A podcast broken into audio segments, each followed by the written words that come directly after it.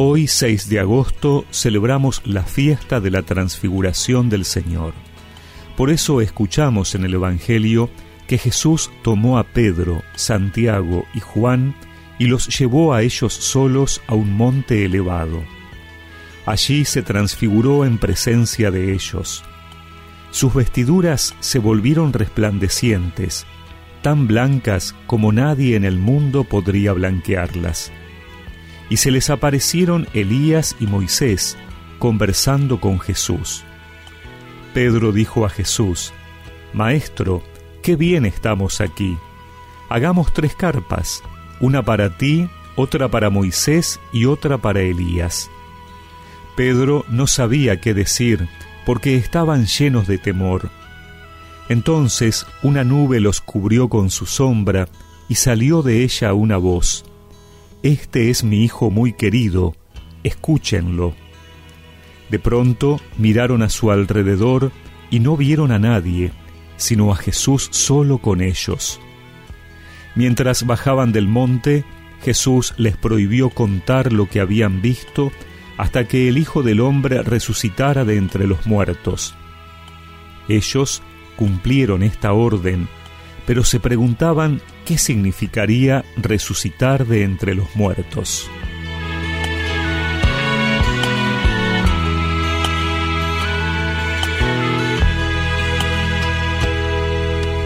La transfiguración confirmó la fe de los apóstoles y fue para ellos como una luz en ese caminar con el Señor.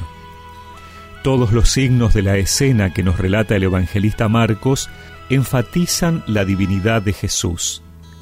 El color blanco es el color de la divinidad. Las vestiduras de Jesús se vuelven tan blancas como nadie en el mundo las podría blanquear, es decir, Jesús no es de este mundo, es Dios.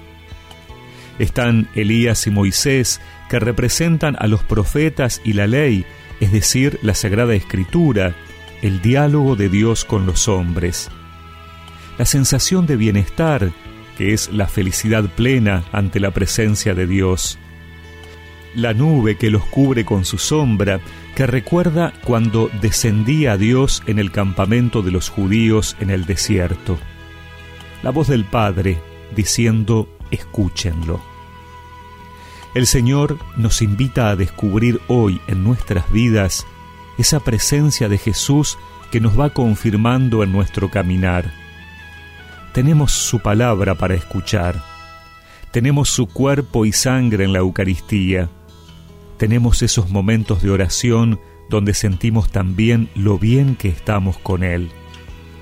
La consigna es seguir caminando y que no nos desanimen las dificultades, que no nos haga huir la cruz, porque tenemos la plena seguridad de que Cristo ya ha vencido a la muerte. Jesús muestra su gloria a Pedro, Santiago y Juan, revela su misterio de hombre Dios. No todo acabará en el fracaso de la cruz. Por medio de la muerte se abrirá un reino de luz. No es tiempo de acampar al mundo hay que transfigurar. Nos vamos transformando en imagen de Jesús. Y rezamos juntos esta oración. Señor, que en tu transfiguración manifestaste a tus apóstoles tu divinidad, recuérdame tu presencia en mi caminar. Amén. Y que la bendición de Dios Todopoderoso, del Padre, del Hijo y del Espíritu Santo los acompañe siempre.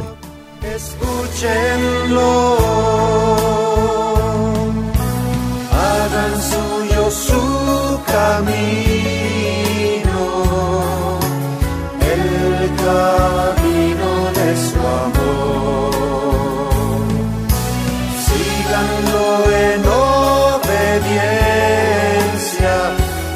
su cruz hasta su luz.